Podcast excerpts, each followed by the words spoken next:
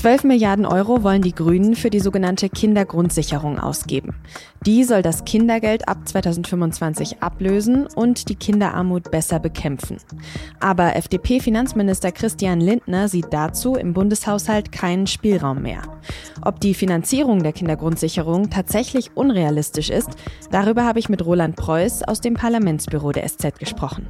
Sie hören auf den Punkt, den Nachrichtenpodcast der Süddeutschen Zeitung. Ich bin Tami Holderried. Schön, dass Sie zuhören.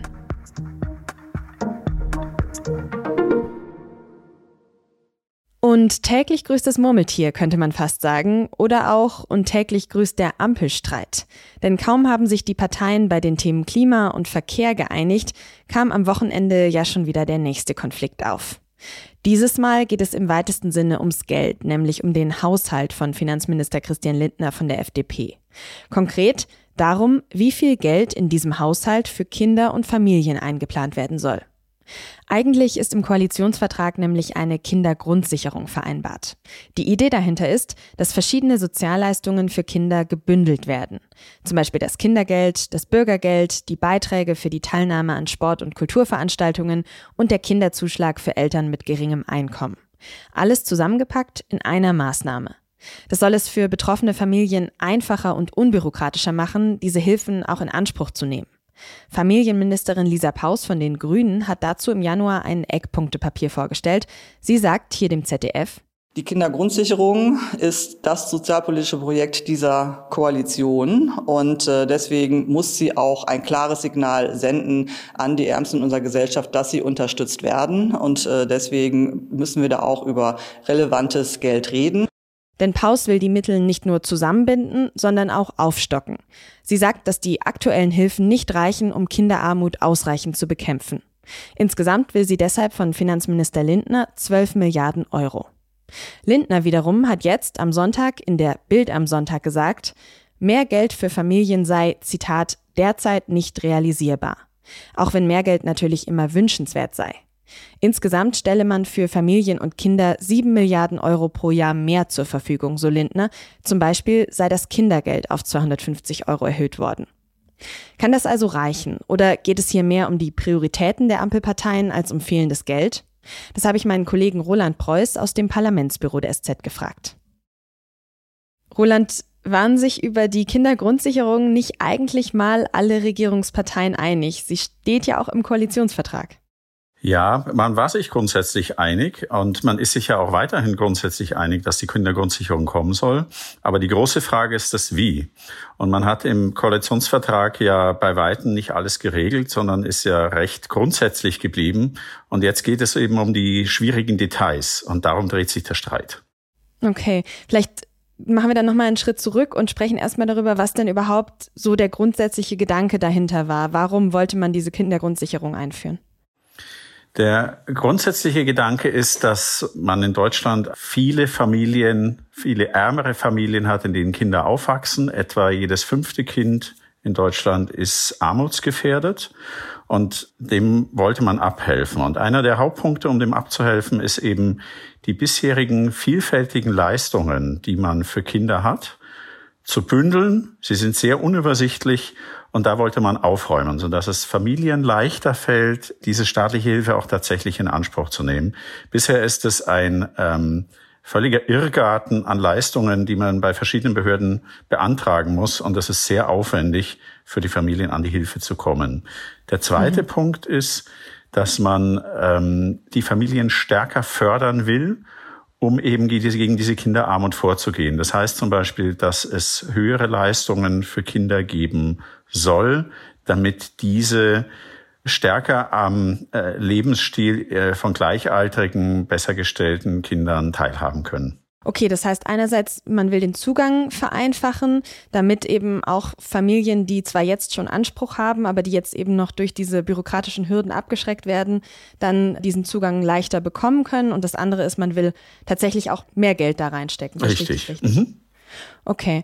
Jetzt sagt Christian Lindner, der Finanzminister, wir machen ja schon viel für Familien. Das muss jetzt eigentlich erstmal reichen.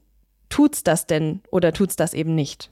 Also tatsächlich hat man einiges gemacht in Sachen Kinderförderung. Man hat das Kindergeld deutlich erhöht, so stark wie seit längerem nicht mehr. Man hat im Bürgergeld die Kindergeldsätze erhöht, man hat einen sogenannten Sofortzuschlag eingeführt für armutsgefährdete Kinder. Also man hat tatsächlich einiges getan. Christian Lindner beziffert das ja auf etwa sieben Milliarden Euro. Meiner Meinung nach reicht das aber nicht, weil noch nicht alle Dinge erfasst sind, die für Kinder und Jugendliche heute wichtig sind. Zum Beispiel, wenn es darum geht, einen guten Internetanschluss zu haben, um ähm, eben auch das Leben äh, zu leben, was für viele Standard ist. Hm. Es gibt ja auch den Vorwurf von der Opposition jetzt auch, dass Lisa Paus, die Familienministerin, da ja quasi einfach mehr Geld auf das Problem wirft und die Hilfen nicht zielgenau genug sind. Hältst du das für berechtigte Kritik? Also es ist zumindest Kritik, über die man diskutieren muss, weil es ist nicht allein damit getan, dass man einfach die Sozialbeiträge erhöht, sondern das macht man ja jetzt schon. Auch deshalb ist dieser Wirrwarr an Sozialleistungen entstanden. Einfach das Kindergeld zu erhöhen oder einfach andere Leistungen auszuweiten, hat ja nicht dazu geführt, dass wir keine Kinderarmut mehr im Land hätten.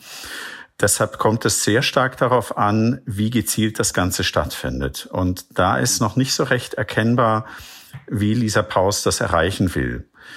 Deshalb ist die Kritik, finde ich, und auch die Frage danach durchaus berechtigt. Das heißt aber, die Grundidee hältst du für, für gut. Man müsste da eher vielleicht noch ein bisschen nachschärfen, wie und wohin dieses Geld dann genau fließt.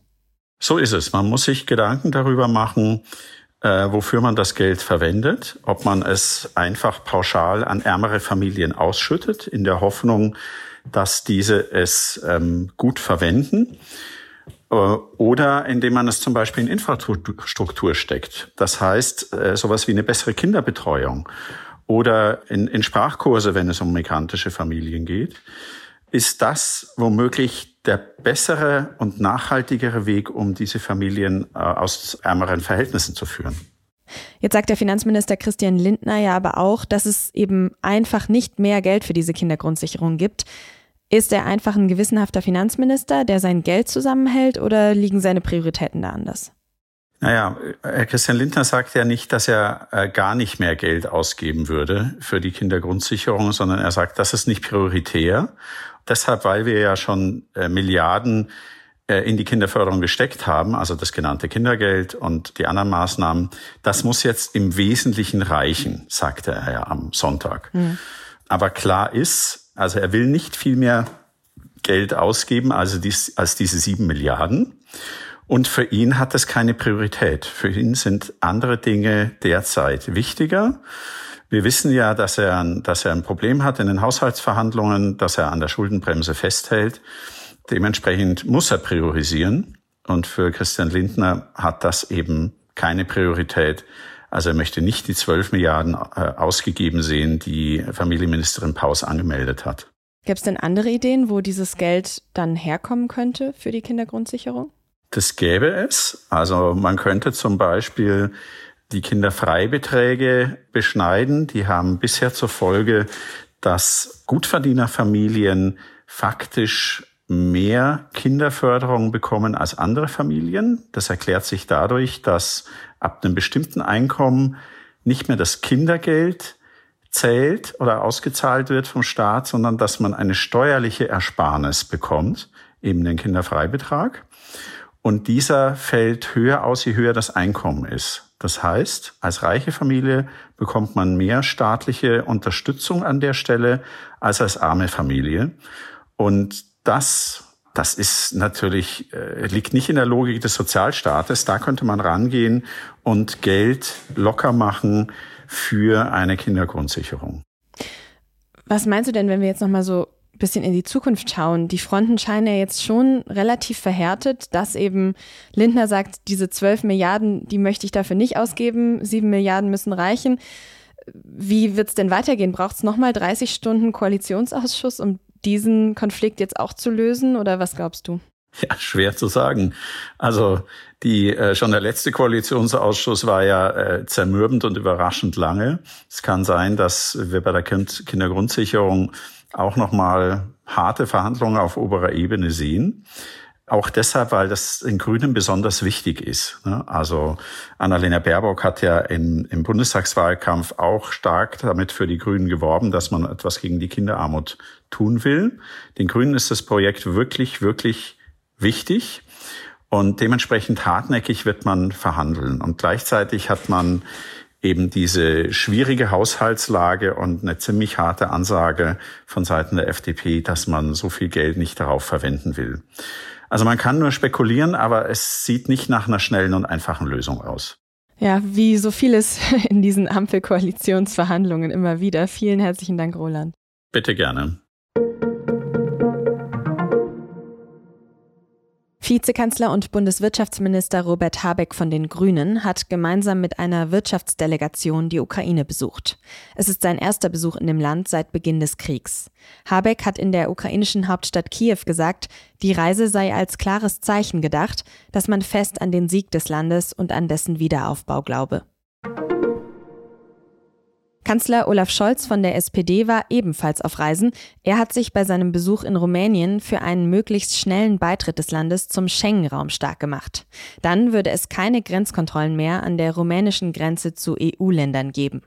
Auch der rumänische Präsident Johannes ist zuversichtlich, dass dies bis Ende 2023 gelingen kann. Neue Schengen-Mitglieder können nur einstimmig von der EU aufgenommen werden. Rumänien wartet seit 2011 auf diesen Beschluss. Im letzten Dezember war er vor allem am Widerstand von Österreich gescheitert.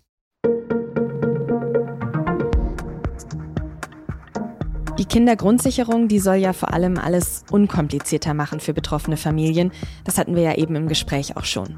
Wie wichtig das wäre und wie unglaublich aufwendig es aktuell noch für armutsbetroffene Familien ist, an staatliche Leistungen zu kommen, die ihnen zustehen. Um das rauszufinden, hat mein Kollege Roland Preuß zwei Familien begleitet.